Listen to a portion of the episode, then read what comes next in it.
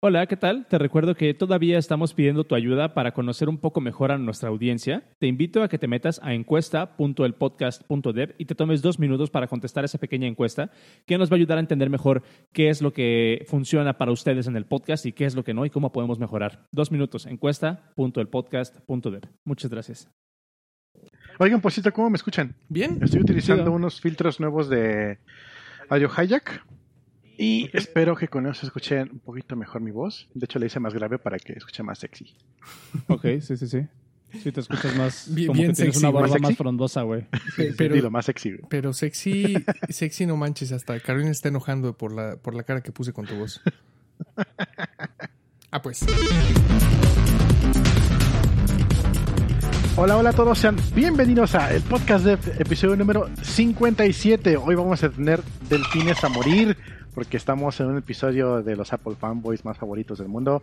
Tenemos hoy invitado a Antonio Pedrón, a Pedrón en Twitter y Oscar, ¿qué onda? ¿Cómo estás? ¿Qué onda? Buenas noches. Bien, pero te voy a, yo, yo te voy a corregir porque es el episodio 58, güey, para empezar. Ah, lo acabas de corregir en el Notion. Lo acabo de leer. Sí. Porque me acabo de dar cuenta, dije, 57 ya lo he escuchado, güey. Pero es, es el episodio 58. ¿Qué onda, Toño? ¿Qué onda? ¿Qué onda? Muy buenas noches. Gracias por la invitación. Y, y te, y te invitamos precisamente porque queremos tener pues más delfines de los necesarios realmente. Se, se me estaba ocurriendo también a ver, a que, que pudimos haber invitado a alguien eh, que hiciera la contraparte porque vamos a necesitar a alguien que nos diga, pero eso ya lo tenía Android. ¿Verdad? Entonces, eh, siento que va a estar un poco desbalanceado esto, pero igual estoy emocionado por hablar de lo que presentó Apple el día de ayer. Así que bienvenidos al episodio 58. Comenzamos. Comenzamos.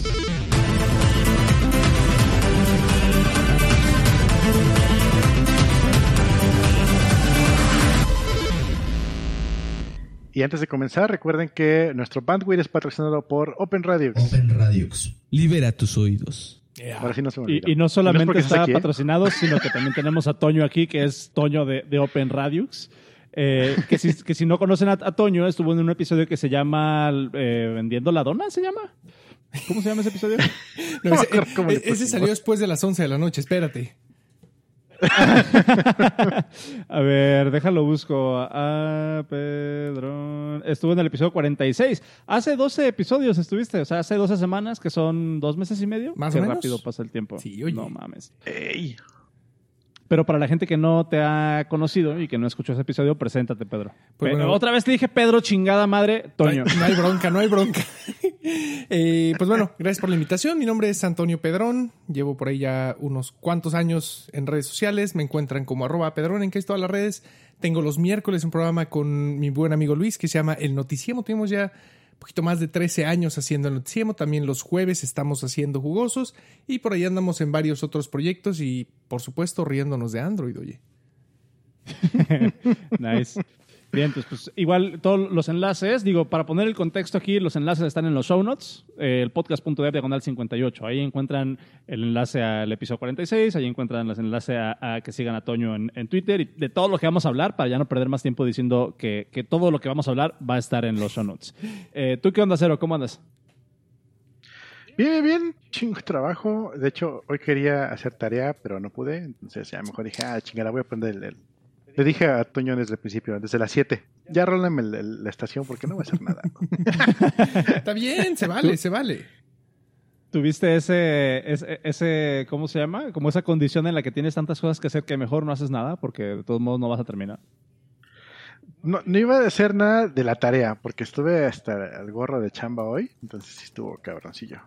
Ya. O sea, sí Está hice bien. cosas, pero no en la escuela. Ah, ok, no, sí. Yo, yo también esos últimos días han estado medios, medios maratónicos, pero está chido porque últimamente, bueno, estas últimas dos semanas, he estado haciendo eh, cosas que sí, que sí me gustan, que ya, ya luego, ya luego les, les platico de, de, de qué va todo esto, pero güey, está interesante porque estas últimas dos semanas no me ha pesado realmente estar trabajando de 9 a 6, de 9 a 7, bueno, más bien como de, de, de 8, de 7 y media a 8 a 6 de la tarde. Y son de esas veces que sienten como que tuviste un día productivo, güey. Entonces está, está muy, muy chingón. Em, ¿Les parece si les comparto dos enlaces en chinga y ya después nos metemos a, a hablar de lo que venimos a hablar, de, de todo este pedo de, de Apple? Échale. Porque yo escuché que la Va. semana pasada no se acabaron los enlaces, ¿eh?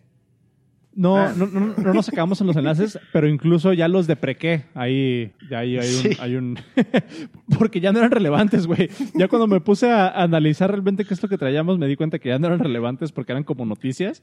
Entonces Lo mejor que va a los- venir en mayo, ¿no? Ajá, tal cual, así como que, ay, en noticia de, de mayo, pero no, pues ya no. Eh, ok, el primero, Adobe ya tiene fecha de expiración oficial, güey. O sea, más bien eh, Flash, no Adobe. Adobe no Ah, Flash, ok, nunca. Sí, Eh, sí, Flash ya básicamente dijeron que se muere el 31 de diciembre de, mm, de 2020. Eh, a- básicamente es Adobe diciendo, por favor, desinstalen Flash si lo tienen instalado. Y el 31 de diciembre lo van a dejar de em, lo van a dejar de soportar ya oficialmente y van a remover todas las descargas y demás. O sea, ya es oficial. Qué loco. Em, Adobe ya se murió. Adobe otra vez. Flash ya se murió.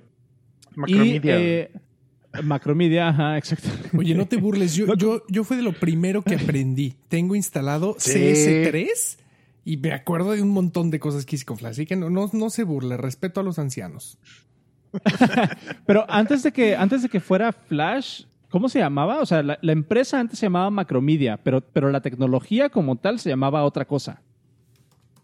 O, Siempre o ha estoy- sido Flash. o me estoy acordando más, mal. No, siempre ha sido Flash. Lo que ha cambiado son los scripts. Ok. Que antes era Action Script. An- Antes Action Script era otra cosa, luego fue Action Script. Y luego hubo un, hubo un cambio gigantesco de Action Script 2 a 3, si no me equivoco, donde antes todo era código y luego cambió a una cosa visual horrible. Y ya fue cuando, cuando Ya. iOS dijo, oye, ya no, a la chingada con Flash. Que, que precisamente es lo que quería, que es lo que quería rescatar, porque ahora con todo esto de que ya Adobe o- o- o anunció oficialmente de que ya se murió Flash, pues salió a colación cuánta popó le tiraron a, a iOS y a Apple en 2007 por decir que, que Flash no iba a durar mucho. Y ahí está como una pregunta de, de qué fue primero, si que Apple dijera que no iba a, a usar Flash en iOS o que es cierto realmente que, que Flash no iba que, no- que Flash no iba a durar mucho, pero lo que sí es cierto es de que Apple fue muy criticado en aquel entonces por decir que no iban a soportar Flash porque tenía muchas fallas de implementación. Era una tecnología mala a la vista de los estándares de calidad de Apple. Y bueno, hoy finalmente estamos eh, llegando a ese punto en donde Flash oficialmente está muerto. Ya ni siquiera, o sea, Flash nunca ha corrido en, en, en iOS, nunca, en los, en los 13 años que lleva iOS como, como una plataforma. Ni con Cydia, ¿verdad? Sí, ¿Cómo? sí, sí. No, no, no. No, sí, como no, sí había en, yo me acuerdo en el primer iPod Touch, que yo lo traía jailbreakado, por supuesto, y sí había un, un reproductor de Flash, pero era, Pero, era de pero no era. Ajá, no era. Claro, claro, no- claro. era una implementación eh, externa. No es como que lo hayan activado en, en iOS, No, sino no, no, que era un intérprete de Flash externo que Sí. instalabas tú como, como una add-on a tu sistema. Pero es algo que le tuvieron que poner. O sea, Flash nunca hubo código que soportara Flash de forma nativa en iOS. Entonces, eh, pues bueno, hoy Flash está oficialmente muerto. Y mm, voy a dejar aquí el comentario de, de qué fue lo que dijo Steve Jobs en los show notes también. Porque, Ahí está digo, Steve es- Jobs en, en el chat. de hecho, es lo que estaba viendo ahorita, güey. Qué, qué- qué chingón. Pero sí, o sea, digo, vale la pena, vale la pena eh, ver a esos, ese comentario que fu- fue hace unos 10 años. Y bueno, hoy estamos del otro lado completamente. Em, otro enlace que les quería compartir eh, se me hizo bastante interesante porque es un enlace de una página que se llama Teach Yourself C- eh, CS. ¿Cómo? Teach Yourself CS. eh, Te- Teach Yourself Computer Science. No sé si la ubican o han escuchado de ella. La primera vez que lo Ja- veo. Hashtag es pregunta. Ya se las había compartido en algún episodio, eh, no me acuerdo en cuál realmente, pero eh, esta, este es un recurso de lo que alguna vez platicamos, no me acuerdo si platicaba contigo, Cero, eh, en alguna carnita asada, que estaría bien hacer como un currículum open source de qué es lo que debería de aprender alguien que se quiere meter al curso, eh, o, o es de, de alguien que se quiere meter a desarrollar eh, software. Básicamente, esta es una página que se llama Teach Yourself Computer Science o teachyourselfcs.com y literalmente es un currículum open source de todo lo que tienes que aprender para ser proficiente en, en desarrollando software. Lo interesante es de que eh, el mes pasado fue actualizado. Le hicieron una, una revisión completa todo el currículum y metieron nuevas cosas y agregaron nuevas cosas y reorganizaron un poquito todo. Y está muchísimo, muy completo. Es un recurso invaluable. Yo lo tenía en mis, en mis bookmarks desde hace mucho tiempo porque ahí está organizado por temas. Entonces, por ejemplo, puedes aprender cosas de programming, computer architecture, algorithms and data structures, em, matemáticas, operating systems, computer networking, databases, lenguajes y compiladores y sistemas distribuidos. Y de cada una de estas cosas eh, hay una bibliografía enorme de qué es lo que puedes consultar. De hecho, el TLDR de esta página de teachyourselfcs.com dice, son nueve subjects, son nueve temas que comprenden computer science en general y te recomiendan que los estudies en el orden en el que te los presentan. Primero programación, después arquitectura de computadoras, algoritmos y demás y demás y demás.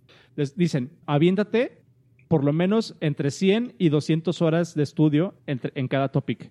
Después, fíjate qué es lo que te gustó y regresa y ahonda un poquito más en cada una de esas cosas. Es un excelente recurso. eh, les recomiendo que se lo chequen, teachyourselfcs.com. Y es gratis, güey. Y aparte, en esta nueva versión que tienen, ya está traducido a chino y a portugués. Portugués. Entonces, sí lo que veo. eh, si el inglés es lo suyo, portugués tal vez se parece un poquito.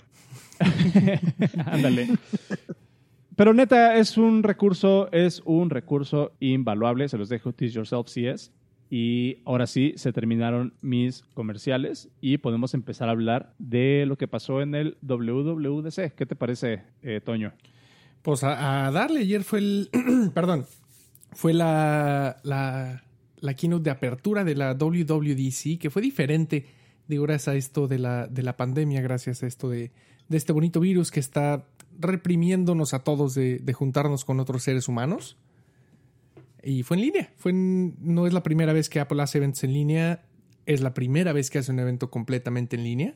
Y estuvo bueno, Eh, no vimos ninguna actualización de hardware como tal, pero de software hubo Eh, asterisco. As- as- asterisco Bueno, con sí, la actualización de sí. hardware. Sí, asterisco con actualización de hardware que, que yo creo que lo vamos a platicar en un ratito más porque sí es actualización de hardware, pero no está ni siquiera disponible para todos. Eh, Ah, ok. ok. eh, y fue, fue mucho software. Eh, realmente están presentando todo lo que se viene con iOS 14, que nos da unas cuantas pistas de qué vamos a ver en la siguiente presentación de Apple fuerte, que es donde probablemente vamos a ver el siguiente, la siguiente generación de iPhone. Siguen con iPad OS, que ya se migraron, por así decirlo. WatchOS 7 también lo presentaron. Tenemos tvOS 14 y uno fuerte que fue macOS Big Sur, que fue un cambio, no sé ustedes, pero yo creo que bastante grande. Ya no es OS X, que la X era el número 10. Para ahí la gente que no aprendió números romanos, por ahí llámenle a su maestro de primaria y díganle una grosería. Pero OS X, la X era por, por el número 10 de números romano y ahora ya es macOS 11 Big Sur. Exacto. Es, es un, está, está bien interesante porque si te fijas, incluso ya ni siquiera están usando el, el como el nombre de, del 10. O sea, ya, de- ya deprecaron, o bueno, ¿cuál es la palabra correcta, Cero, para decir deprecaron? Este. Ah, es que es obsoleto. Descontinuaron. O hicieron... Descontinuaron, sí. Descontinuaron, tal vez. Ok. Eh, ya no están diciendo o ya no le están poniendo énfasis. Desde hace mucho no se le ponía el énfasis al- a la versión del sistema operativo. macOS 10 era como se llamaba el sistema operativo, pero ya dejó de ser macOS 10. Ahora nada más es macOS en la versión Big Sur. Sí, Y ya Big Sur es la versión 11 del sistema operativo. Ya no estamos hablando de macOS 10. Y es literalmente la primera vez en, ¿qué será? ¿13 años o un poquito más? ¿Cuánto Vein- tiene? No, 20, más. 20 años. Dijeron en 20 20. años. Ujú. Es la primera vez, o sea, en 20 años es Desde la primera Lion, vez que ¿no? cambiamos de, de- de versión. No, desde Snow Leopard. No, de- creo, o desde Tiger. No, Desde Tiger, Tiger. Tiger. Tiger, ajá. Entonces ya duró 20 años sacar una nueva versión mayor del, del, del sistema operativo. Y no es que no hayan hecho nada en, ese- en esos 20 años, pero simplemente te pone en perspectiva de que realmente, güey, el Sember, pues vale madre, es marketing. Sí. Entonces tampoco Pues sí, se decía algo diferente y yo pensando, les vale madre y sí les vale madre. es completamente marketing. Eh, pero a ver, eh, Toño, cuéntanos por dónde quieres empezar. Tú Mira- dijiste que querías que habláramos de, de iOS, pero dinos por dónde queremos Yo empezar. quiero arrancar definitivamente con iOS porque creo que es un producto que está más pegado, al menos hablo por mí. Tengo Macs, tengo reloj, etcétera, etcétera, pero el teléfono es lo que más uso de todos los equipos. Y me, gustó bastante iOS 14, arrancando por los widgets en la pantalla de inicio, que como decías al inicio, ahorita va a caer un Android fan y nos va a decir, es que eso ya lo tenía Android, ¿verdad? En mi, mira, traía el que saqué de letra. Pero pues no, o sea, la, la gran diferencia, y te lo puedo decir como alguien que ha utilizado equipos Android y equipos Android de gama alta, el último que tuve fue una Galaxy Note 9 hace un par de años. La diferencia está en el consumo de recursos, etcétera, etcétera. Pero bueno, tenemos ya los widgets en la pantalla de inicio, tenemos un acomodo automático, por así decirlo, de las aplicaciones. Es más ya una retícula, ya no es solamente este 4x6, creo era, para acomodar tus aplicaciones, son más bien mini carpetas que te permiten acomodar tus aplicaciones de una manera más inteligente. Eh, y hablando de las aplicaciones, aprovechando todo esto de la pandemia, lanzaron estas mini aplicaciones, por así llamarlas, que dicen que no van a pesar más de 10 megabytes, que son sobre todo para cuando llegas a un restaurante, quieres pedir y ellos tienen su app disponible. Que son los app clips. Exactamente. El, el caso de uso que, que- que mencionaron ahí, por ejemplo, es de que como los es- pinches estos scooters, ¿no? O sea, de que quieres usar alguna, algún scooter como Green o como... eh, ¿Cómo se llama este otro, otro scooter que está en San Francisco? A ver, en el chat, díganme cómo se llaman los scooters, ya se me olvidó. Lime se llama. Eh, básicamente, que, que es como hacer un sign up con la aplicación y tienes que bajarte la aplicación, hacer una cuenta y la chingada. Ahorita ya no vas a tener que hacer esto. En teoría puedes llegar, poner tu teléfono, porque se activan con NFC, se activan con códigos QR, están bien completos. Se activan incluso con, con links, con safaris, este, con ubicación. O sea, puedes activar estos, puedes activar todos estos como app clips que se llaman. Que, que otra vez, son, son versiones miniatura de una aplicación que están enfocadas en resolver una funcionalidad muy especial. Entonces, la idea es de que llegas, le pones tu teléfono a la- al, al- al Q- al QR o al NFC y sale la versión nada más, por ejemplo, de paga para que desbloquees la- la- el scooter o la bicicleta Mm, sin nice. tener que ir a bajar la aplicación. Que ¿no? mira, y no- obviamente todo esto está corriendo nativo, ¿no? o sea, y, y tienes acceso a Apple Pay, tienes acceso a la ubicación. Lo que me gustó muchísimo de ahorita, de, de- de- de- de cómo están haciendo esto, es de que todo funciona dentro del mismo sandbox. Y, y- y- y cuando descargas un app clip, todo funciona dentro de la misma infraestructura de seguridad que tienen todas las aplicaciones y está corriendo de manera nativa. Entonces está, está muy, muy cabrón. Mira, ahorita que, que hablas toda esta parte de seguridad y privacidad, sí, y eso es algo que Apple se ha enfocado durante muchos, muchos años. Eh, aunque este concepto de app clips, que lo llamaron ahora, ya existía. Eh, y lo vimos con las web apps hace muchos, muchos años en Safari. Y te puedo decir que ahorita hay una empresa por acá en Toronto, no voy a decir quién, pero son una empresa enfocada a restaurantes que están haciendo algo así.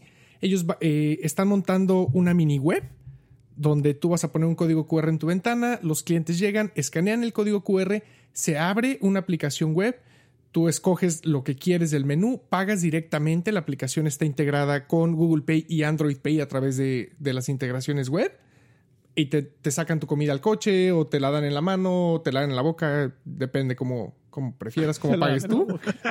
Ya, hay, hay de todo, hay de todo. Eh, Depende cuánto pagues. Depende cuánto dejes de propina, si te mandan a la mesera o a lavaplatos para que te dé de comer en la boca. Ay, güey. Eh, pero, o sea, el, el concepto no es nuevo. Más bien, lo que llama mucho la atención, esto que dices, la parte de la privacidad, cómo está integrado todo de manera nativa y a la manera Apple, que es funciona porque funciona. Exactamente, o sea, y, y- también esta parte de, de, o sea, la privacidad. Es, es- es bien sencillo decir, bueno, es que Apple eh, hace la- las cosas con la privacidad en mente, pero, o sea, no, no- es, o sea, no, no nos va a alcanzar esta hora y los próximos 10 podcasts para explicar desde qué punto empieza Apple a pensar en estas cosas y cómo el resultado de App Clips, que, que- que llega el argumento que dicen, es que Android ya lo tenía, y es así como de, sí, güey, pero la implementación es lo que importa, no es hacerlo por hacerlo, es hacerlo bien y con un objetivo en mente. La cuestión cómo funciona App Clips, por ejemplo, Apple puede hacer App Clips y presentarlo como un... o sea, Apple puede hacer App Clips, widgets y todo lo que, de lo que vamos a hablar ahorita. Lo puede hacer y la gente va a decir, pero eso ya lo tenían eh, en, en- en otras plataformas y dices, sí, güey, pero Apple lo hace de una manera en que si vas tra- trazando los puntos que nos llevaron aquí, son... O sea, son años y años y años de invertir en infraestructura y invertir en todo el groundwork que se tiene que hacer para poder hacerlo de una manera segura. O sea, por ejemplo, eh, App Clips no podría funcionar si no tuviéramos una infraestructura de notificaciones correcta. Apple- ah, eh, eh, App Clips no podría existir si no hubieran invertido, por ejemplo, en toda esta infraestructura de app thinning y todos estos ecosistemas que te permiten separar componentes de tu aplicación. De ahí nos podemos meter un poquito más en la parte de desarrollo, pero no podrías hacer App Clips si no tuvieras el ecosistema, por ejemplo, de widgets. Porque el, el App Clip es literalmente una, una, o bueno, ¿cómo se llama? De Share Extensions, más bien. E, Es, es parte de ese mismo ecosistema que llevan construyendo desde iOS 9, güey. O sea, no puedes decir que, que se lo sacaron del- del- de la manga nada más porque otra plataforma ya lo tenía. No. Y ahorita vamos a hablar de eso también, por ejemplo, con, con la parte de widgets, porque los widgets son una, o sea, los widgets exi- existen en función de que, por ejemplo, existe Swift UI. Los widgets, la implementación que tienen los widgets, y ahorita te voy a explicar por qué, o no sé si, si, si lo, si lo viste, no podrían existir si Swift UI no, no, no hubiera sido, o sea, no, no hubiera existido eh, desde, desde el WWDC pasado. Y a su vez, Swift UI no pudo haber existido sin Swift que empezó en el 2010. O sea, ¿cómo puedes, sabes? O sea, ¿cómo, cómo, cómo logras eso? Pues invirtiendo en recursos, en, en research and development. Claro. No, pues, es, no, es que, o sea, Pues no, sí. no hay más que agregar. O sea, eh, es- estás en toda la razón. No, no es lo mismo decir, bueno, me la saco, lo pongo web app y hago un, un clip de web app que se pueda ver en la pantalla de inicio a hacerlo bien, hacerlo bien estructurado y como debería de ser. Y, y creo que también, por ejemplo, en esta, en esta cuestión de los app clips, es una solución eh, o, o una respuesta muy directa a lo que muchas personas, eh, por ejemplo, como, como eh, Uriel, de Código Facilito, que lo tuvimos hace unos episodios, eh, que, que- que- que apuestan mucho a favor, por ejemplo, de esta. ¿Cómo se llaman, Cero? Las aplicaciones estas que son como, como nativas, pero no son, pero son en web. Web apps. No. O sea, Ah, los este Progressive Web Apps. Los Progressive Web ¿No? Apps, exactamente, que de alguna manera son, es tecnología web que puede acceder a los recursos de tu dispositivo de alguna manera. O sea, esta es la versión de eso, güey. O sea, abres, le picas a un link y en vez de, de que te abra una página web, te abre una, una aplicación nativa que está corriendo código en tu dispositivo y que tiene todas las protecciones y, tiene, y está utilizando todas las infraestructuras. Por ejemplo, tienes Apple Pay, que, que aquí en México no tenemos Apple Pay, pero en, en- en Canadá, en Estados Unidos, en otros países de Europa, eh, tienes Apple mundo. Pay y la de primer mundo, exactamente. tienes Apple Pay, lo tienes configurado y para pagar algo, llegas a, a- a Blue Bottle Coffee, a- pones tu, tu teléfono en, en el, en el sticker NFC, se abre la aplicación de, de ¿cómo se llama? De, de- de Blue Bottle y con Apple Pay autorizas una transacción y todo se hace a través de una infraestructura segura que está aprobada y no tienes que configurar nada. Y literalmente es una, eh, una experiencia pues, que, que- que difícilmente vas a tener con tecnologías web, de alguna manera. Eso, eso es justamente el punto más importante, que no tienes que configurar nada. Porque en Android también existen, obviamente, todo esto. Pero si te metes un rato configurando que tu cuenta, que tu correo, que no sé qué, utilizaba un tercero, jalaste este para jalar lo otro, y si tardas un rato y no siempre queda muy bien. O si queda bien, te, te, te costó bastante. Entonces, esto nada más lo, lo abres y ya. Y that easy, ¿no? Está hecho a la Apple. Ex- exactamente. Y, y, por ejemplo, eh, eh, Toño, o sea, ¿cuál, ¿cuál sería tu perspectiva? Digo, me gustaría como empujar un poquito más de lo que estamos hablando hacia el desarrollo de software o al desarrollo de sistemas o tecnología, no tanto echarle flores a Apple. Pero, pero me gustaría escuchar tu, tu perspectiva, por ejemplo, de qué pasa cuando, o sea, cuando alguien dice, bueno, es que esto Apple eh, no es el primero en que implementa esto, ya Samsung lo había intentado, ya Google lo había intentado. ¿Por qué tú crees que no han despegado esas tecnologías? Creo que en gran parte, y sin echarle flores a Apple, que sí, Apple fanboy aquí no traigo tatuada la manzana porque siguen cerrados los estudios de tatuaje, pero eh, creo yo que es cuántas personas de verdad están adoptando la tecnología que les ofrece el fabricante. Ajá. Porque, por ejemplo, con Samsung, Samsung tiene el Samsung Pay, tienen el VR, tienen eh, la parte de los relojes inteligentes, la parte muy que me encanta, que es convertir tu smartphone en, en DeX, que puedes correr incluso versiones de, de Ubuntu o de Linux ahí. Pero ¿cuánta gente de verdad lo está aprovechando? En cambio, con Apple, todas las, la manera en la que ellos integran este tipo de funciones las hacen más accesibles, las hacen más, simplemente funciona. Dame tu correo, dame tu tarjeta de crédito y va a funcionar creo yo que eso es el punto en el que Apple está agarrando más cuota de mercado y están teniendo una mejor aceptación a este tipo de tecnologías y por qué se van a utilizar más. Yo, yo le agregaría a eso una, una, una- un pequeño adendum. Ya, te- ya traigo la terminología de mi trabajo, güey. El, el, el adendum. este, yo le haría una, una un, un appendix a tu, a tu, a tu statement eh, o a tu punto. Y es un, es un tema un poco eh, incómodo hasta cierto punto. Porque en realidad, eh, yo siento, o sea, son, es, es, es como, son como dos temas diferentes. Uno, en iOS, o por lo menos en el mundo de Apple, el ecosistema está controlado. O sea, Sí. Android es una especificación y cualquier, y cualquier OEM puede hacer su teléfono Android y va a funcionar.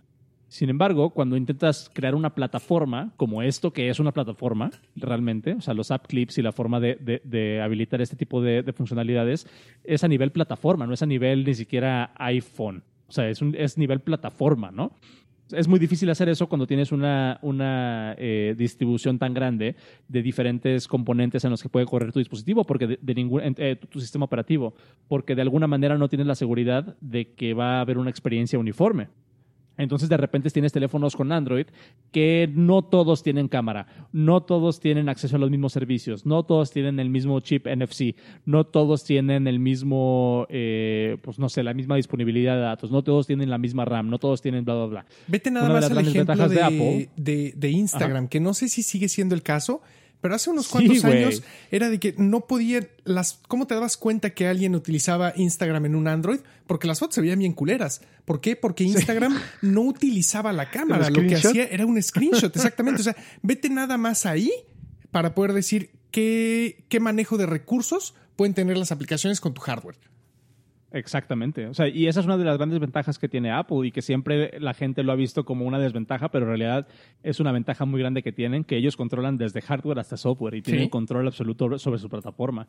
Entonces, eso les permite ver precisamente 15 años adelante, güey, y empezar a invertir en esa tecnología hoy. Y que sí, tal vez el productos finales van a estar en el mercado cuando Apple después lo- lo- los presente y la gente va a decir, uy, eso ya lleva 5 años en el mercado. Y es así como que sí, güey, pero nosotros lo hicimos bien. Y nosotros llevamos pensando en esto eh, 10 años y no solamente creamos la tecnología, sino que creamos la infraestructura que nos permite desarrollar esa tecnología. Y es una forma muy diferente de pensar en los productos, es una forma muy diferente de pensar en los sistemas. Eh, eso es por un lado. Por otro lado, tenemos el aspecto de que, bueno, es, la parte incómoda, que para bien o para mal, eh, históricamente yo siento que a nivel mercado todos estamos más o menos conscientes que los usuarios de Apple tienen un poder adquisitivo muy grande eh, en comparación con los usuarios de Android. Eh, y, y- y digo, no es, no es por echarle tierra o echarle flores a nadie, pero es que es la realidad. Históricamente sabemos que el, el dinero en aplicaciones móviles siempre ha estado en iOS. Los usuarios de Android no quieren pagar por aplicaciones. Sí. Entonces, pues es obvio que, que eso se puede traducir, o sea, lo puedes extrapolar y puedes decir, este, y puedes decir, bueno, pues eh, los usuarios de Apple tienen un poquito más de recursos para invertir en estas cosas, entonces nosotros vamos a hacer la inversión para crear estas infraestructuras, que es mucho más probable que peguen en, en este set de usuarios. Que no está bien ni mal, simplemente es un hecho de la plataforma. Sí. Sí, no, o sea, no, no, no, Eh, hay, no hay para otra de ahí y, y se nota. Se nota, digo, nuevamente, como dices, no es por echarle tierra o flores a nadie, pero se nota bastante tan solo las herramientas que existen para descargar aplicaciones no autorizadas o pirateadas en Android. Exactamente. Eh, ¿qué, qué otras? Dicen luego, luego el clasismo. Güey, no, no, no es clasismo, es, No, no, es, es un para fact. nada, para nada. O sea, no, no es clasismo. Eh, eh, ¿de, de qué otra tecnología o qué otra cosa te llamó la atención, eh, Toño? Pues mira, digo, ya nos aventamos media hora, güey. Retomando un poquito esta parte de la privacidad, eh, Apple siempre ha tenido mucho cuidado en notificarte exactamente qué están haciendo las aplicaciones detrás de ti. Obviamente, ya un- una vez que le das permiso, pues bueno, ya fue tu rollo. Pero, por ejemplo, ahora con, con fotos, eh, tú puedes, suponiendo que bajas la aplicación de Instagram, tú le puedes decir a Instagram, solo quiero que tengas acceso a ciertos álbumes de fotos o cierto, o puedes tener acceso a todas mis fotos. Es- eso está buenísimo. Digo, yo no guardo... Está muy chido. Yo no guardo nada que no debería guardar en mi teléfono, pero sé que hay gente que, que, pues, por ahí guarda fotos de la dona, ¿no? No mames. Eh, de, la parte de privacidad es otra cosa que siempre se le critica mucho a Apple de, que quieren hacer las cosas bien eh, o quieren hacer las cosas con la privacidad en mente y eso de repente les pone eh, como que muchas trabas en la forma en cómo en se pueden implementar las cosas, ¿no? El hecho de que, por ejemplo, un, un Progressive Web App no pueda correr de forma nativa tal cual en, en, iOS, a mucha gente le llama muchísimo la atención de que, bueno, ¿por qué estás limitando esto? Pero pues otra cosa así como que, güey, con tecnologías web literalmente no puedes confiar en qué es lo que estás Exactamente, o sea, Tú, tú, como developer sabes qué estás cargando, sabes si estás haciendo el bien o estás haciendo el mal. Los usuarios. Eh, también, también con el asterisco que ya hemos hablado muchas veces de esta, de esta madre de que pues le das eh, Get o le das, no sé, CocoaPods Update y te baja un chingo de dependencias sobre dependencias, que también es un problema en el desarrollo móvil. Pero, de alguna manera, eh, eh, que estés dentro de un sandbox, que estés dentro de un ambiente controlado, da un poquito más de seguridad, ¿no? perdón que te interrumpa, güey. No, no, no. Y mira, como, como usuario aunque no entiendas todos estos términos, el que te hagan entender que te da más seguridad, el que simplemente diga, ¿quieres permitir el acceso sí o no? Como usuario creo que también la llevan de gana. Ok. Eh, acá... Yo recuerdo, por ejemplo, en, WhatsApp, en Android, ahorita últimamente ya no, pero hace todavía un par de años, eh, todas las fotos que te llegaban de grupos, si iban a huevísimo, se guardaban. Sí. Y yo lo que hacía era que le quitaba el permiso completamente, pero era un pedo porque no podías mandar fotos porque no tenías permiso, era un desmadre. Y en iPhone tú puedes decir, ¿sabes qué? No lo guardas nada y no guarda nada. Sí, sí, sí.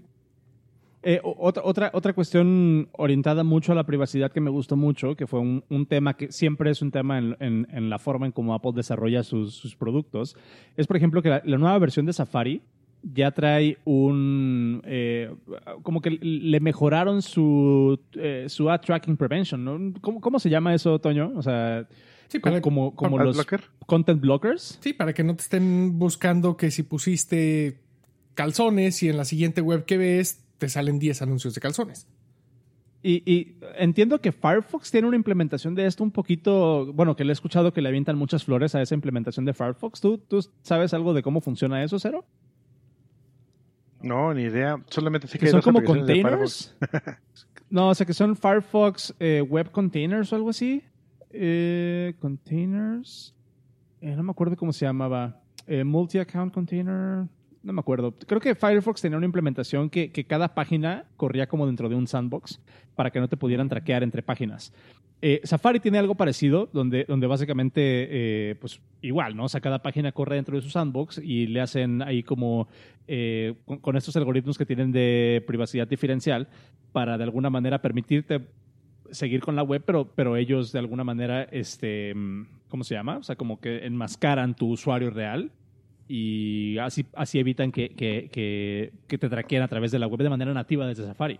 Una cosa que presentaron en esta nueva versión de Safari es que ya trae un privacy report, el, Safari, y, y, de manera nativa tú puedes ver un reporte de cuáles ad trackers está viendo la página que, que estás utilizando eh, en ese momento.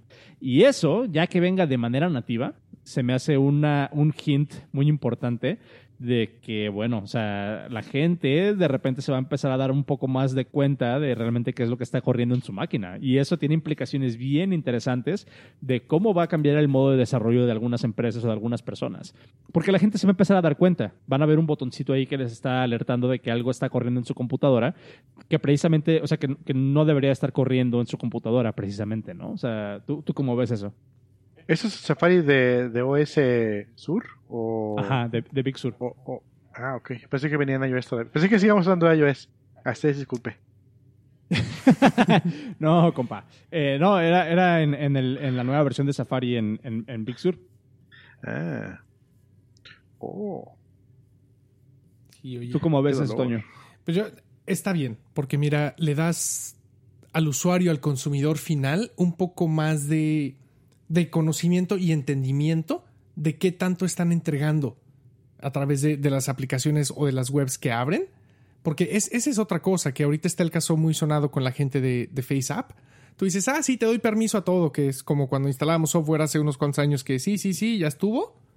Eh, pero como usuario, el estar viendo qué tanta información está traqueando o qué tanta información está sacando de ti esta página, creo que nos va a hacer un poquito más conscientes y también va a cambiar bastante, yo creo, la manera en la que se está generando la publicidad en línea. Exactamente. Y, y también otra cosa que hicieron en Safari, que digo, Safari es, es este, pues un navegador yo creo que de primer nivel, realmente, que mucha gente todavía le huye, no entiendo por qué, pero Safari a mí me funciona de manera perfecta, ¿eh? Y otro gran cambio que ya metieron en Safari en, en, en Big Sur es esta parte de que ahora Safari ya utiliza el mismo estándar para, para extensiones. Entonces, en teoría, ya puedes crear extensiones para Safari eh, o incluso puedes importar extensiones desde Chrome que funcionen en Safari. Con la diferencia muy grande de que las extensiones en Safari de, de Big Sur tienen, eh, digamos que los mismos controles de privacidad que esperarías de una aplicación. De modo que tú, a- tú puedes controlar permisos por extensión y decirle a cada extensión que nada más puede correr por hoy, siempre o nunca. Y las puedes configurar por extensión, por página. Tú le puedes decir, esta extensión en esta página puede correr nada más por las próximas ocho horas, creo, o por la próxima hora, o algo así, o por hoy. O puede correr siempre o puede correr nunca. Y la puedes configurar así como que haciendo esos pares. Y eso está bien interesante porque son extensiones que están corriendo en, dentro del sandbox de Safari y obviamente Safari te puede dar esa protección para que la extensión no tenga acceso a todo lo que estás haciendo. Que eso en Chrome creo que no se puede hacer. No, no creo tan granular, pero sí puedes bloquearlo por, por página. Ok. Pero, Pero, o sea, no, no por tiempo. Está, está, está, está chido eso del tiempo. Sí, sí, sí, está está está súper padre. ¿Alguna otra cosa que hayas visto, Toño, de, de privacidad? Digo, hay un chingo de cosas, Hay, pero, hay un en cuanto a montón privacidad. y otra rápida que, que creo que es de las mejores, que igual si como usuario no, no las entendemos, es una muy buena función, es que la Mac, ah, la Mac address que genera tu teléfono o tu iPad ya va a ser dinámica. Tú puedes escoger que esta Mac address vaya cambiando. ¿Para qué? Para que no te rastreen el hardware. Ok. Eh, digo, esto ya lo hemos visto hace muchos, muchos años cuando por ahí, no sé si se acuerdan de, de Backtrack para auditar guiño, guiño redes Wi-Fi. ¿Qué tenías que hacer? No, a mí no me tocó. ¿No te tocó? Bueno, te- luego te paso el ISO, por ahí lo No, a tengo. mí sí. No te va a servir de nada, pero esta es una distro de Linux bastante interesante. Eh, tenías parte de los pasos que tenías que hacer era cambiar tu MAC address. Porque nada más ponías una encima, ponías una máscara de tu, de tu MAC address, la tapabas. Y esto es algo que ya está haciendo iOS. Y tú le dices, bueno, quiero que la cambies cada cierto tiempo para que no me rastreen el dispositivo. Que nuevamente a mí se me hace una maravilla en cuestiones de privacidad, sobre todo si te estás conectando a muchas redes públicas. En ese lado sí, a menos de que trabajes en una empresa donde te dan el acceso por Mac. Sí, sí, sí. O sea, si trabajas en. Si, tiene, si en la red en la que estás, tu acceso a la, a la red es precisamente por Mac, no te sirve de nada esto. De hecho, te, te va a joder la vida el que, el que esto suceda. Sí, Pero si piensa ahora, tienes que salir de viaje, andas en el aeropuerto, o simplemente. ahí sí, sí vale. Simplemente eres un freelancer que trabajas el día de hoy en este café y al rato te vas a la otra cafetería, luego te vas a la biblioteca, etcétera, etcétera. Ahí te conviene estar escondiendo tu MAC address. O- Otra cosa que me gustó que traía Safari, y no, y no estoy seguro si es más una integración a nivel, a nivel sistema o, o vive dentro de Safari, es que ya también Safari va a auditar eh, tus contraseñas. Y me acuerdo que, que- que mencionaron que ya Safari también va a estar haciendo una, una, una audición de tus contraseñas por se- en caso de que hayan sido comprometidas o estén dentro de algún leak. Entonces eso también está bien interesante. Digo, en, en episodios pasados, en episodios pasados hemos estado hablando mucho de, de la implicación de contraseñas y password managers. Incluso yo pensé que en esta en este WWDC iban a presentar un nuevo password manager Apple. Eh, no- creo que no fue así, o, o a lo mejor no lo hemos visto. Eh, pero bueno, se está haciendo algo por mejorar también la privacidad de frente al usuario, o sea, cómo manejas tus contraseñas. Ahora también está esa parte y eso está bien, bien interesante. Y eso Aunque vio también ya también hemos hablado de, de- Dale, dale. Perdón, dime. No, no, no, dime. Que es- esto ya se vio desde que metieron el Sign In with Apple, Sign, Sign with Apple, Sign In with Apple, Ajá, que, ajá. que te hace máscara de tu correo, la contraseña que te genera es exclusivamente para eso. Eso también está, está buenísimo. Sí, está chévere. Em, ¿Te late que nos pasemos a hablar, por ejemplo, de. ¿De, ¿de qué? ¿De la Mac? De, del- ya del de- silicón. de- de la transición? Literal de, de, de la transición que, que ahora es, es con silicón. que, que bueno, no precisamente, es, es Apple Silicon, que es la arquitectura ARM que hemos visto en, en iOS desde hace muchos, muchos años ya, que ahora le están portando a la Mac con el procesador. Que- que ah, un- dime, dime. Un, un nugget bien interesante de información ahí es de que en ningún momento dijeron ARM. No, no, no, escenario. jamás, jamás lo dijeron, pero pues, es, es bien sabido que los procesadores de iOS son, son de esta arquitectura. Sí, sí, no, jamás lo mencionaron. No sé si fue por estrategia de marketing, por miedo, por. Ya sabrán ellos, pero lo llamaron el Apple Silicon, que es el mismo procesador A12Z que estamos viendo en las iPad Pro de última generación. Le están cargando macOS, que está. Las pruebas de rendimiento que presentaron están estúpidas, están, están estúpidas. Ahora, algo que hay que aclarar ahí es de que eh, lo que lo que no, o sea, tú dices, presentaron el A12X o A12Z, no me acuerdo cuál es. El Z. Em, el, A- el A12Z, que es el procesador que trae el iPad Pro de este año. Sin embargo, ese procesador es el, exactamente el mismo procesador que habían presentado en el iPad Pro de 2018, que era el A12X. Nada más que el A12X contra el A12Z tiene la diferencia de que el A12Z tiene eh, todos los núcleos del GPU activados. El A12X no. Pero es exactamente el mismo procesador. Es el mismo procesador, nada más el A12Z tiene más poder de procesamiento de gráficos. Ahora, lo que se presentó fue un Development Transition Kit, Sí. que es el DTK, que es una Mac Mini que trae ese procesador para que tú puedas hacer pruebas de tus aplicaciones y que corran, eh, que- que- de, de- de que corran correctamente en, en, en macOS Big Sur, que, que es la versión compilada para, para ARM. ¿Qué? Pero lo interesante ahí es de que esa Mac Mini trae un procesador que está diseñado para un iPad. Todavía no presentan el procesador diseñado para No. correr en una Mac. No, no han hablado de ello. Digo, es inminente. Es inminente que Apple con sus propios procesadores van a empezar a dominar aún más su propio hardware. Pero sí, este Developer Transitioning Kit es algo que ya hemos visto, por ejemplo, ahora con, con PlayStation 5, que sacaron los, los módulos para desarrolladores hace un, un par de años o el año pasado, no me acuerdo. Y lo vimos también con Apple cuando, cuando pasaron de PowerPC a Intel, que tenían unos Exacto. equipos similares. Que ojo, este equipo que sí viene con un procesador de iPad trae, si no me equivoco, 500 GB de disco duro y 16 GB de RAM. No, no estoy al 100 seguro. Cuesta 500 Sí, dólares. eso es lo correcto. Pero estos 500 Pero no todos lo pueden comprar. no todos lo puedes comprar, tienes que aplicar en la página de... Tienes que ser un, un desarrollador pagando, obviamente, tienes creo que tener... Tienes que cumplir ciertos requisitos y aún así no te lo garantiza. Si te lo aprueban, tienes que pagar estos 500 dólares, Apple te manda el equipo, tú empiezas a trabajar tus aplicaciones y al término de este programa tú tienes que regresar el equipo y no te regresan tus 500 dólares, ¿eh? Exacto.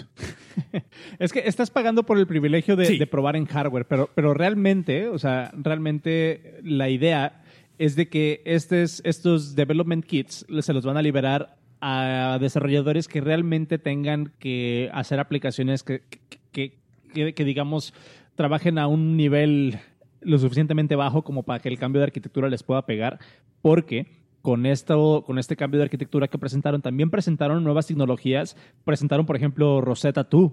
Rosetta, Rosetta 2, ¿eh? Ya, ya, ya hablé en, en inglés, pero en español. presentaron Rosetta 2, eh, que es básicamente eh, esta, este nuevo intérprete que te va a traducir el binario de x86 cuando tú lo pasas a una Mac corriendo en ARM, te lo va a traducir en ese momento de manera estática, o sea, no es un emulador, no es virtualización, va a traducir el binario y va a escribir en disco eh, los bits que va- para que corran en el, en el nuevo procesador. Y eso lo van a hacer de una manera automática, no están virtualizando nada. Pero aparte, o sea, también tienen una capa de abstracción en la que te van a poder dejar eh, virtualizar aplicaciones corriendo en x86. También presentaron un nuevo formato que se llama Universal 2, que también, o sea, que, que te va a permitir, es como el formato de binario FAT, que en una sola aplicación te permiten meter diferentes slices, una para ARM y una para x86, y cuando tú subas ese binario a la App Store, en, en, en, en, en Macs corriendo en ARM, van a bajar nada más los bits necesarios para ARM, y en Macs corriendo x86 van a bajar nada más los bits corriendo para 86, para x86. Toda esta tecnología, otra vez, vuelvo a lo mismo, no, no nace nada más así, no sucede nada más así. Han estado invirtiendo en esto por décadas, Sí. literalmente. Que, que Y mira, eso, y eso está bien ahorita mencionando esta parte de la, de la transición de x86 a ARM, eh, ojo, los que tenemos ahorita Macs con, con procesadores Intel, no quiere decir que en cuanto empiecen a salir estas aplicaciones o Big Sur sea liberado al público, tu Mac es obsoleta. No, la transición va a ser poco a poco. Por eso empezaron a meter estas tecnologías para que las aplicaciones sean compatibles con ambas tecnologías. Yo creo que eventualmente, que te gusten unos 7, 8 años, ya nadie va a tener una Mac con Intel. Y los que la tienen, pues es como los que tenemos ahorita una PowerPC, ya te queda obsoleta. Exactamente. Y, de hecho todavía no está, este, o sea, todavía ni siquiera está súper claro. Porque, por ejemplo, hablábamos con, con Norberto hace unos episodios de que incluso hasta hace, pues, muy poco realmente, si lo pones como que en el contexto histórico de todo esto, o sea, hasta hace muy poco fue cuando se dejaron de soportar aplicaciones Carbon corriendo en Intel, güey. O sea, hasta hace creo que un año todavía, a lo mucho, todavía podrías correr aplicaciones Carbon de macOS 9 en, en, en, en macOS 10, corriendo con Intel. Gracias a estas tecnologías. Entonces, sí, o sea, el hecho de que tengas ahorita tú una computadora corriendo x86 no significa que eh, a finales de año, que dijeron que a finales de este año iban a presentar eh, la nueva, una, nueva Mac corriendo ARM, eh, no quiere decir que en ese momento se vaya a volver obsoleta tu computadora, no, pero sí nada. va a llegar un momento en el que, en el que sí, sí va a pasar eso, pero estamos hablando de que va a pasar en 15 años, güey.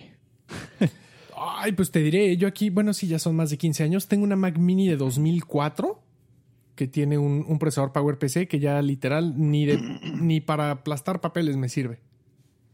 Bueno, pero pues son 16 años. Sí, sí, ve- 16 años le tomó el volverse obsoleta. Exactamente. También es importante considerar que mucho de la tecnología, irónicamente, se está volviendo hacia web. Entonces, mientras de alguna manera puedas correr un navegador, eh, pues relativamente, ¿cómo se Decente. podría decir? Decente o, o- o nuevo o actualizado, pues vas a poder conservar cierta funcionalidad. Pero bueno, toda esta inversión de, de pasar a procesadores ARM y de in- integrar estas nuevas tecnologías tiene unas implicaciones bien interesantes, como el hecho de que, por ejemplo, tenemos eh, Catalyst, que era lo que, que te permitía compilar aplicaciones para iPad y correrlas en tu Mac. Ahorita lo podemos hacer con, con, eh, con ¿cómo se llama? Con macOS Catalina.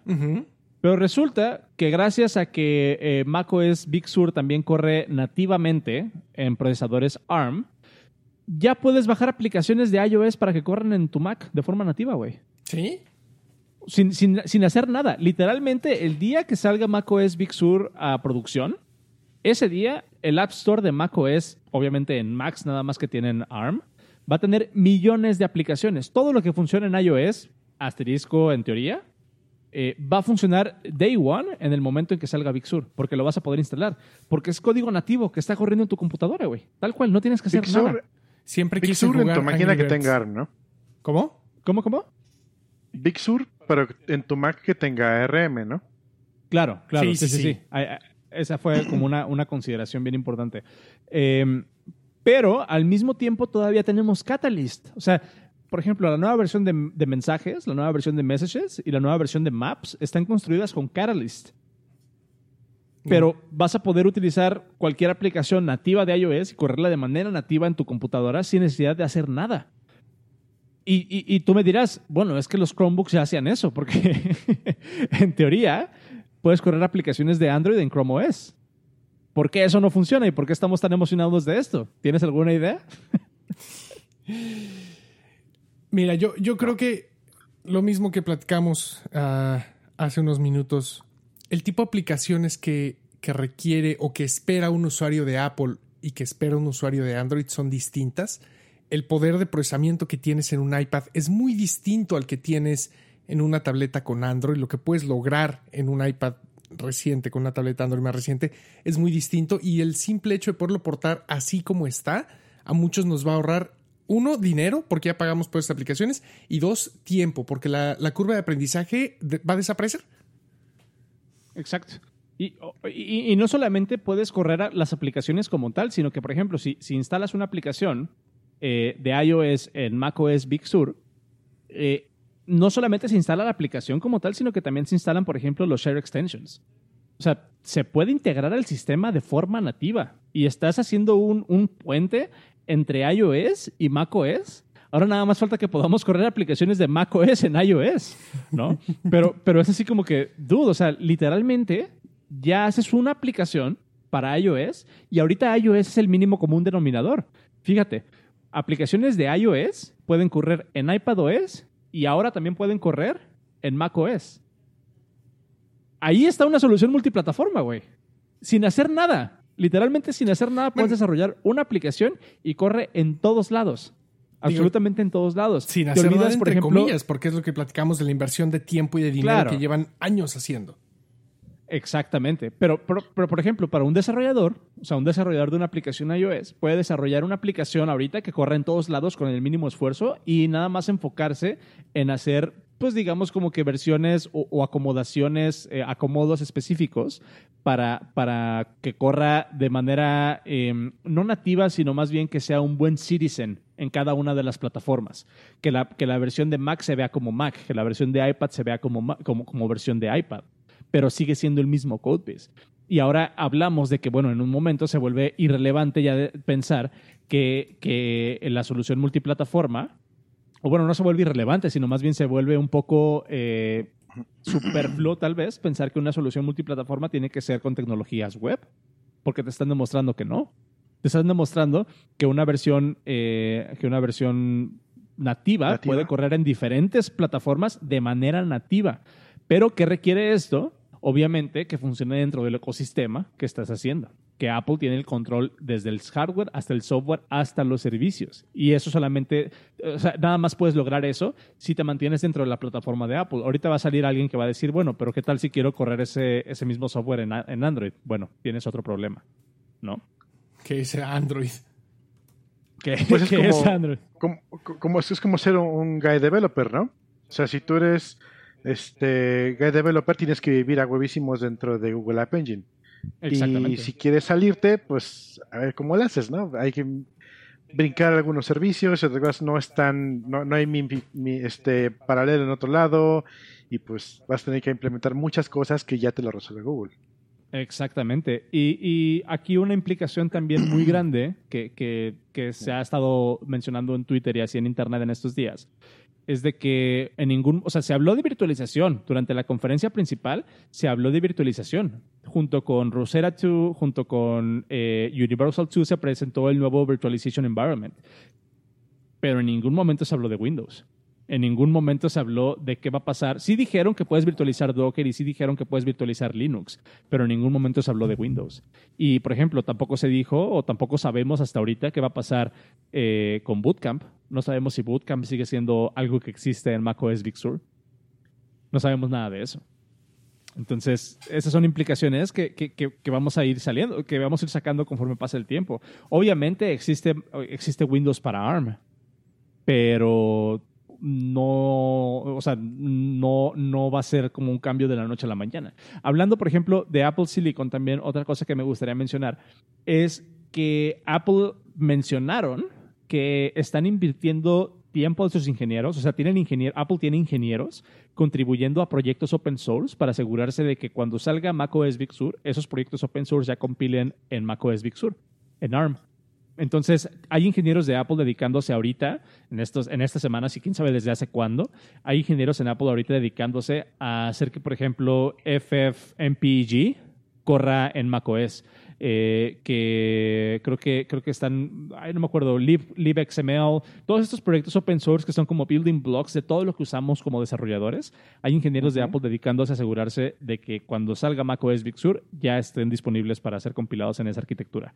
Y eso Ah, nada más nice. me habla del investment, de, de la inversión y de lo importante que es el ecosistema open source para Apple. Que, que muchas veces se puede malinterpretar como que no lo pelan, pero no, es, es exactamente lo contrario. Pues está cabrón, a ver, a ver qué tal nos va. No, es que, es que, es que es demasiado. O sea, re- realmente es un cambio muy fuerte que están haciendo con, con Big Sur, que están haciendo con esta transición a esta nueva arquitectura. Y yo creo que las únicas respuestas las vamos a ver con el tiempo, a menos que les pase como con el iPhone 4 y se les pierda una Mac en un bar. Pero incluso, incluso si se les pierde, por ejemplo, ahorita con, con- con los DTK que van a sacar, em, me imagino que va a haber mucho paperwork por, de por medio. Muchísimo. Una, no, le- no, no le van a dar esos development kits a cualquiera. No. Y dos, te aseguro que si te lo dan, una, te están cobrando 500 dólares, que ya de por sí es una inversión de dinero interesante. No cualquiera, no cualquier persona lo va a pagar, una. Y dos, tampoco es como que te lo vayan a mandar así de agrapa, güey. O sea, vas a tener que firmar un NDA de seguro, va- vas a tener que firmar alguna, alguna responsiva de que no puedes tomarle fotos, de que no puedes abrirlo, de que no puedes correr ciertos programas, de que no puedes hacer ciertas cosas. Y eso es un contrato legal que vas a tener que- que- que respetar de alguna manera. Entonces, yo me quiero esperar hasta finales de año para que presenten la primera Mac con ARM y ahí es donde nos, vamos, nos van a responder muchas preguntas. Ahora, otro cambio del cual no hemos hablado, que, que probablemente fue con el que muchos se quedaron, Toño, fue el rediseño visual de macOS. Mira. Porque lo, lo, lo iOSietificaron. Exactamente. O sea, es, es eso. E- Era muy clara la, la diferencia. Tú agarrabas una, una Mac y agarrabas un iPad o un iPhone y claramente veías la diferencia en ciertos iconos, aunque eran los mismos iconos, por ejemplo, eh, el icono de Safari, el icono de mail, de los mensajes, etcétera, etcétera. Ahora con, con Big Sur es, prácticamente lo mismo, pero en, lugar de utilizar solamente el dedo, es a través del teclado y el mouse, que creo que, ah, no sé, yo creo que se parece muchísimo a lo que estamos viendo con el, con el iPad Pro de última generación y su teclado flotante. Ujú. Sí, una, una implicación así, si, si, si cierras un poquito los ojos e intentas leer entre las líneas, los cambios que le hicieron a macOS de aumentar el tamaño de los títulos y de repente, por ejemplo, los nuevos diálogos se, son, son diálogos que parecen más de iOS. ¿Sí? Eh, de, de- de repente te quedas así como de, "Mm, quién sabe qué están haciendo, pero si cierras un poco los ojos, así los entrecierras y- e intentas leer entre las líneas, yo te aseguro que eh, la primera Mac con ARM, e incluso estoy disp- estaría dispuesto a apostar una dona, eh, de que la primera Mac, no, una dona, que la primera ah, Mac con ARM va a tener touchscreen. No. Lo- los te, te- te- nuevos... te lo apuesto, lo- te lo apuesto. No la primera. Te, te lo apuesto. pero una. Te, te apuesto a que no Bueno. vamos a ver una Mac con ARM y una pantalla touchscreen de menos en tres años. Ok, igual, igual y yo la cagué porque lo, quería, lo que quería decir es de que íbamos a ver una Mac con ARM, eh, con touchscreen. Sí. Pero bueno, ya, ya, ya hablé, entonces... ya- ya está eh, apostada sí, la sí. dona de cero. Chingada madre. Eh, yo no, yo, yo- yo no apuesto en esto. Yo, tengo ni me touchscreen en mi Windows, mira, bien bonito y nunca lo he usado. Es que es eso, güey. Es eso. Eh, pero, pero todos los cambios visuales que están haciendo de incrementar un poquito los touch targets y de hacer un poquito más limpia la interfaz, están haciendo una interfaz, una interfaz touch en nuestra, en nuestra jeta, güey. Literal. Eh, ahora, ¿qué es lo que dice, por ejemplo, Necrox en el chat? Eso ya sería el iPad Pro. ¿Qué tal que nos están preparando para que en unos dos o tres años también le puedas, eh, puedas bootear tu iPad en Mac? No lo dudaría, ¿eh? Y, y per- eso pero, eh, pero es esto, o sea, no creo que veamos nada de esto en al menos tres años, porque no, no les conviene. Tampoco no, no les conviene a ellos hablando de la parte de la parte de dinero, la parte de mercadotecnia. A ellos les conviene aún tener varios nichos de producto donde puedas tú pagar por tenerlos todos. Exactamente. Digo, ya, ya, ya para terminar, a mí me gustaría, digo, igual podemos ir haciendo la despedida. Yo nada más quería meter como un, como un mensaje personal aquí, que es este. Este fue el primer WWDC donde vi a. Pendejo. donde vi a.